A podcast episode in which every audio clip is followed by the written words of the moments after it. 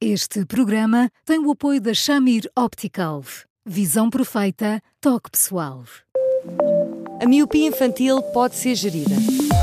A Shamir lançou as lentes Shamir Optimi, que promovem uma visão completa para deixar as crianças mais felizes. As lentes Shamir, que gerem a progressão da miopia, são super resistentes, estéticas e muito confortáveis. Com as lentes Shamir Optimi, melhora o bem-estar da sua criança. Saiba mais em chamir.pt.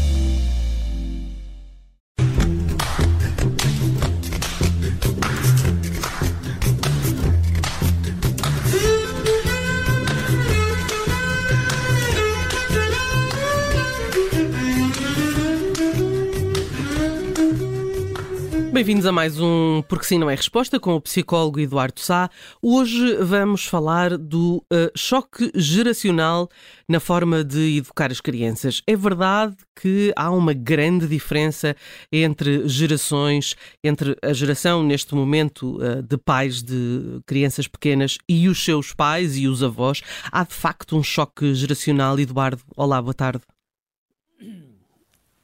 Osdite, olá Fernando. Olá Eduardo. Um, Osdite há sempre um choque geracional, sempre.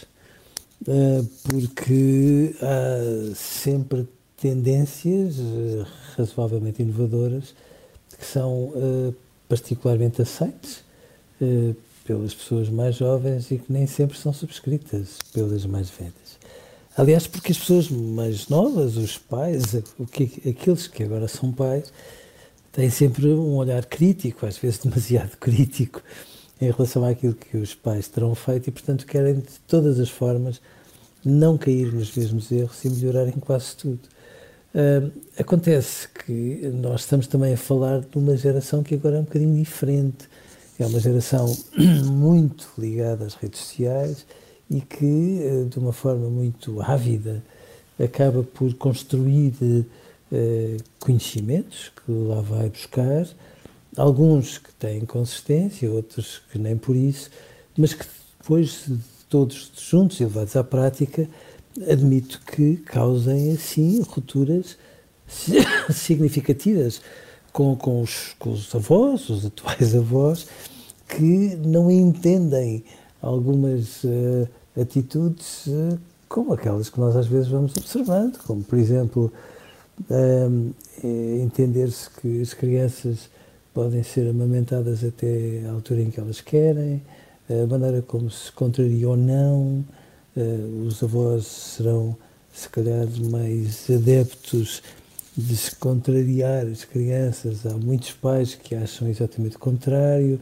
as perspectivas sobre a escola e sobre a educação, um, uma certa tendência que se vai desenhando devagarinho para muitas crianças, no sentido de haver eh, uma, uma, uma escola mais centrada em casa e, portanto, muito afastada eh, daquilo que é o modelo tradicional de escola e de educação. E, portanto, são de facto muitas mudanças que fazem com que pais e avós, em muitas circunstâncias, se sintam a falar linguagens completamente distintas em relação a crianças que igualmente amam e que querem de todas as formas que tenham os recursos indispensáveis para crescer. Hum. Eduardo, os pais de hoje já tiveram uma infância muito diferente da que os seus pais, que são agora avós, tiveram. Mas também os filhos de hoje, as crianças de hoje, eh, estão a ter uma infância muito diferente já da que os seus pais tiveram. O, a diferença, o, o buraco entre gerações não é só entre uh, avós e pais, mas é também entre pais e os seus filhos. É, é, é Bruno, mas repare, uh, eu acho que as crianças, eu sei que aquilo que vou dizer, meu Deus, vamos ser não sei quantas reticências e até alguns comentários que porventura serão desiliados. Mas as crianças hoje não são tão distintas daquilo que sempre foram. Põem problemas aos pais, põem desafios aos pais, os pais acham-se muitas vezes capacitados para responder a todos eles e depois, quando percebem que isso se transforma em problemas um bocadinho mais complexos, uh, muito rapidamente chegam à conclusão que afinal não estão tão aptos e ainda bem, porque no fundo é com esses problemas que os pais crescem e assim foi ao longo de todo o crescimento com esta particularidade.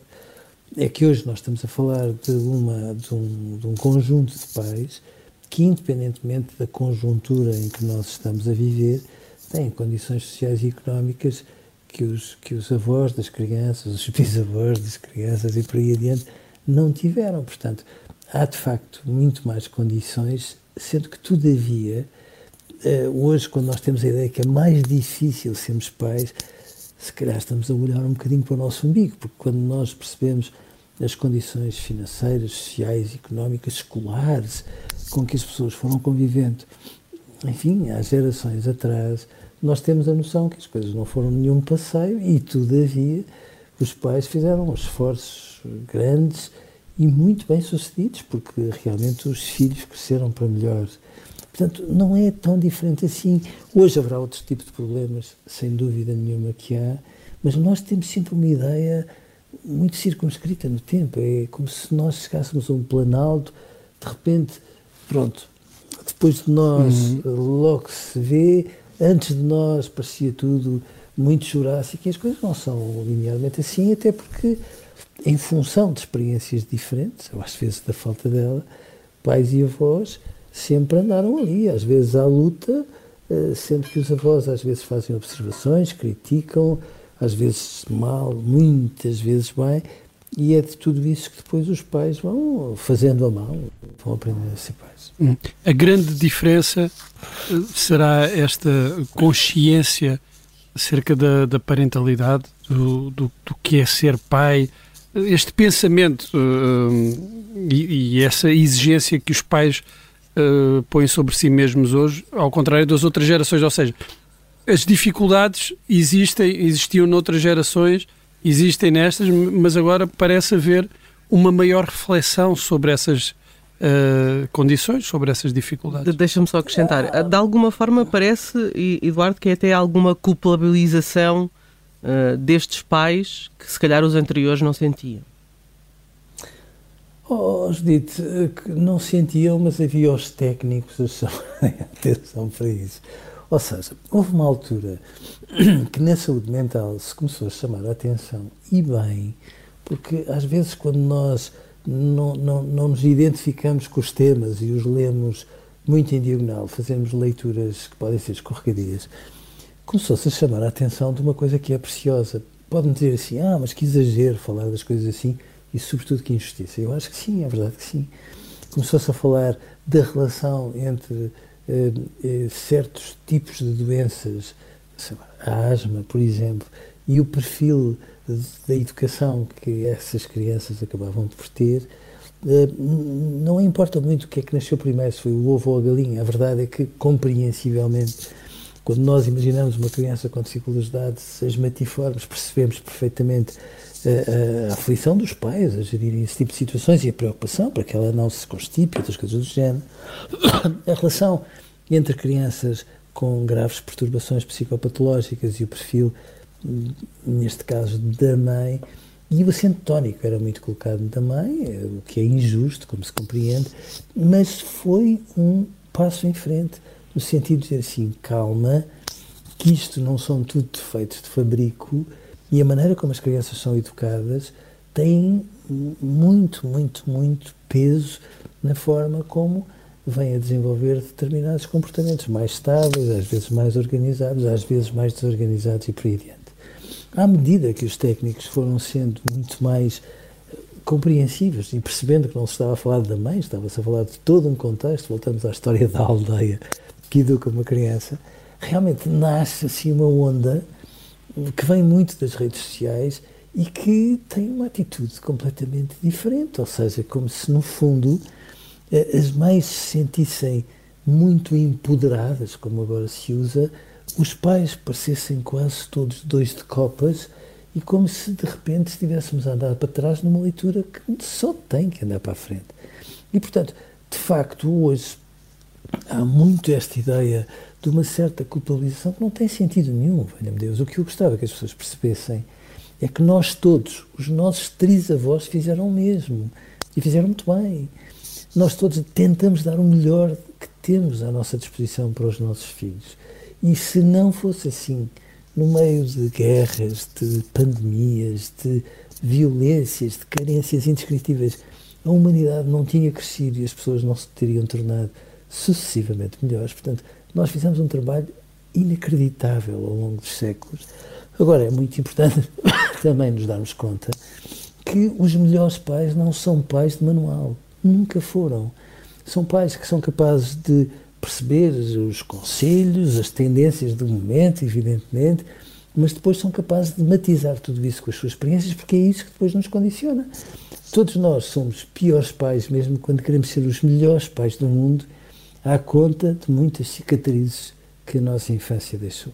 E não quer dizer que tenhamos que ser fatalmente piores pais.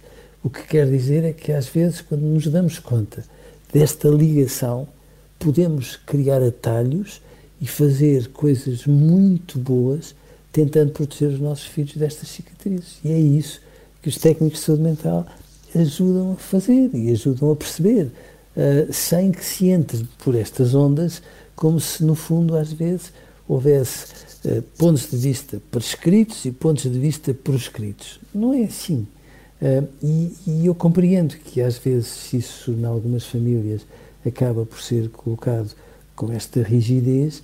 Há muitos pais que hoje, quando são avós e percebem as tendências que os filhos utilizam com os seus netos, se sentem às vezes um bocadinho perplexos porque não se reconhecem desse tipo de coisas, o que é compreensível, mas às vezes sentem-se uh, esmagadoramente postos em causa como se aquilo que fizeram tivesse sido tudo mal feito, o que manifestamente não é verdade. Deixa-me só uh, acrescentar aqui como é, que, como é que este tema chegou a nós.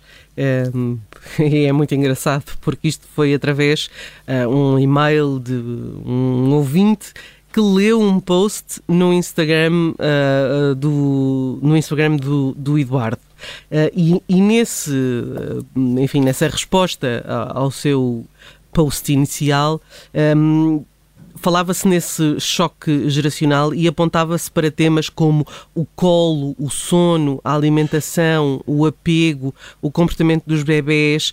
Um, tudo isto é olhado com outra profundidade hoje em dia.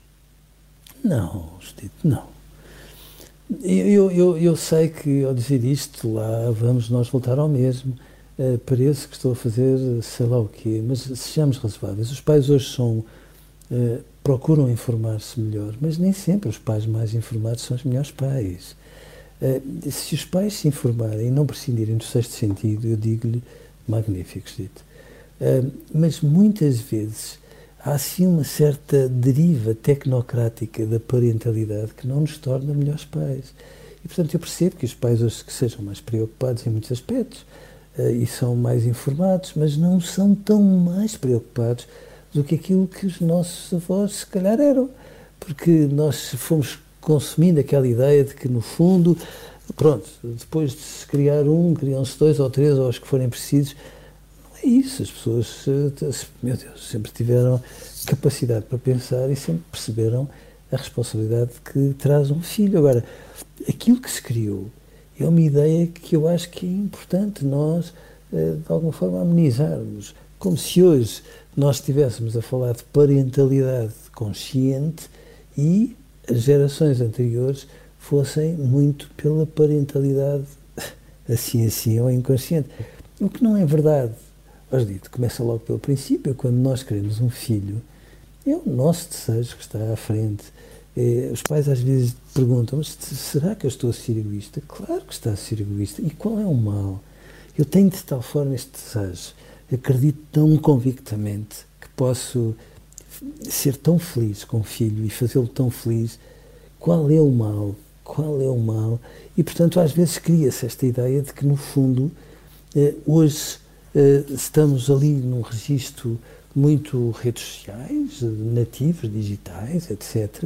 E antes disto, tudo parecia eh, muito mais banal, empírico. Calma, eh, seria empírico em muitos aspectos, mas eu não me canso de chamar a atenção que era tão difícil. Já não estou a falar há 500 anos atrás. Estou a falar dos nossos bisavós, que sem condições económicas, sem apoios sociais, com condições precárias de trabalho, uh, bom, com escola, onde é que ela estava tantas vezes, etc., conseguiram fazer coisas tremendas, que foi construir pessoas uh, que, a quem abriram caminhos, pessoas boas. É tão difícil criar pessoas boas no meio de tanto sofrimento e eles conseguiram fazer. E, portanto, a certa altura, eu acho que é importante que nós também tenhamos consciência disso por uma única razão.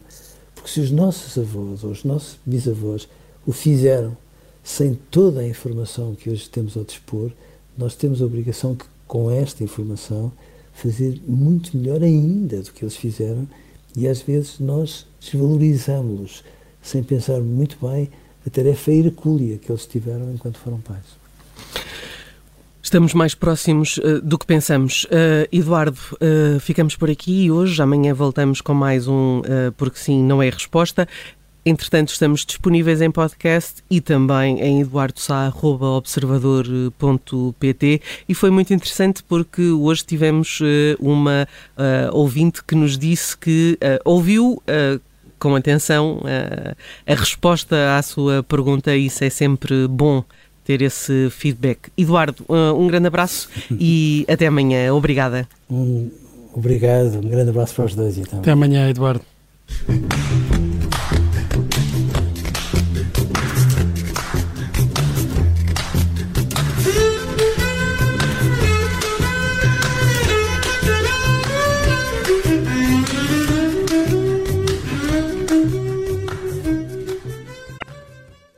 Rádio. Este programa tem o apoio da Shamir Optical. Visão perfeita, toque pessoal.